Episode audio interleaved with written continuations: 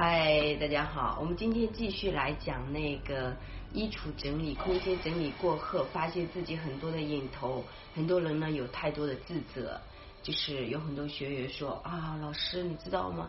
当我去整了这个衣橱，我发现我的衣服多到让我觉得不可想象。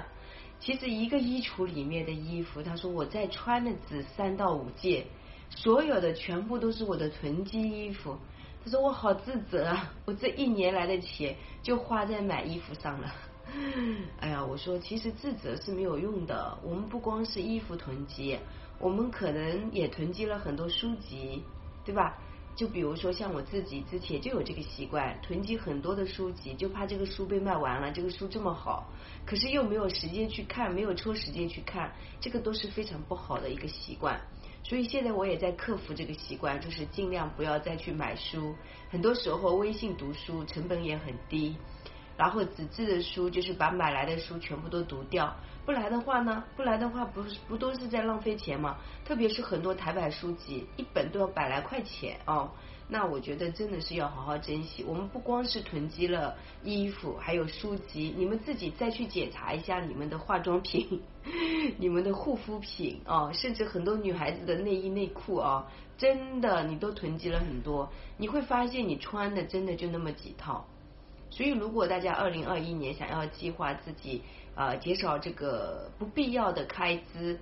呃，然后把自己的金钱呃花在自己想要特别热爱的事情上，以及就是说把时间花在自己特别热爱的事情上。那么我们更多的要做到，首先就比如说我们家里的书籍、衣服、包包、鞋子、袜子，所有的一切全部整理很清晰，甚至你要精准的分为三个层次的去做断舍。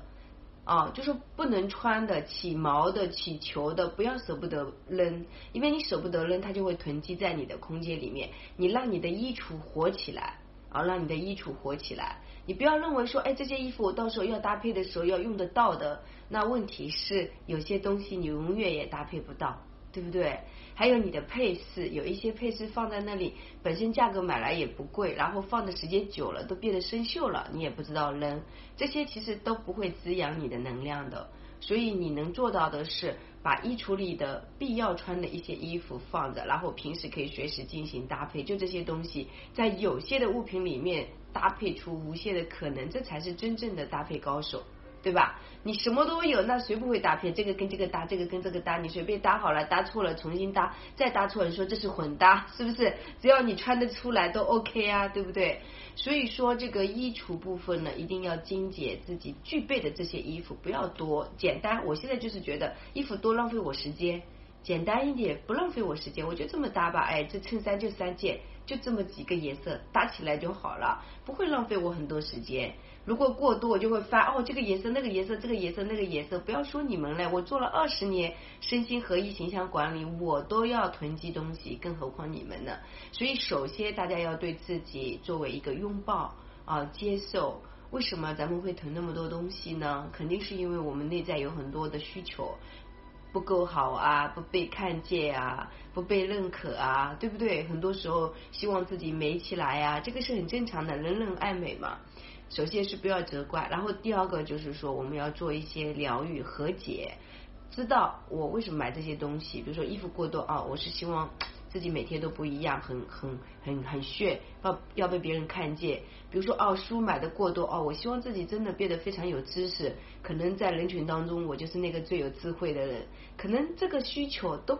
都不过啊，没有关系，你可以有这个需求的，所以你要去跟自己做和解，我尽量的让自己不要乱买东西了。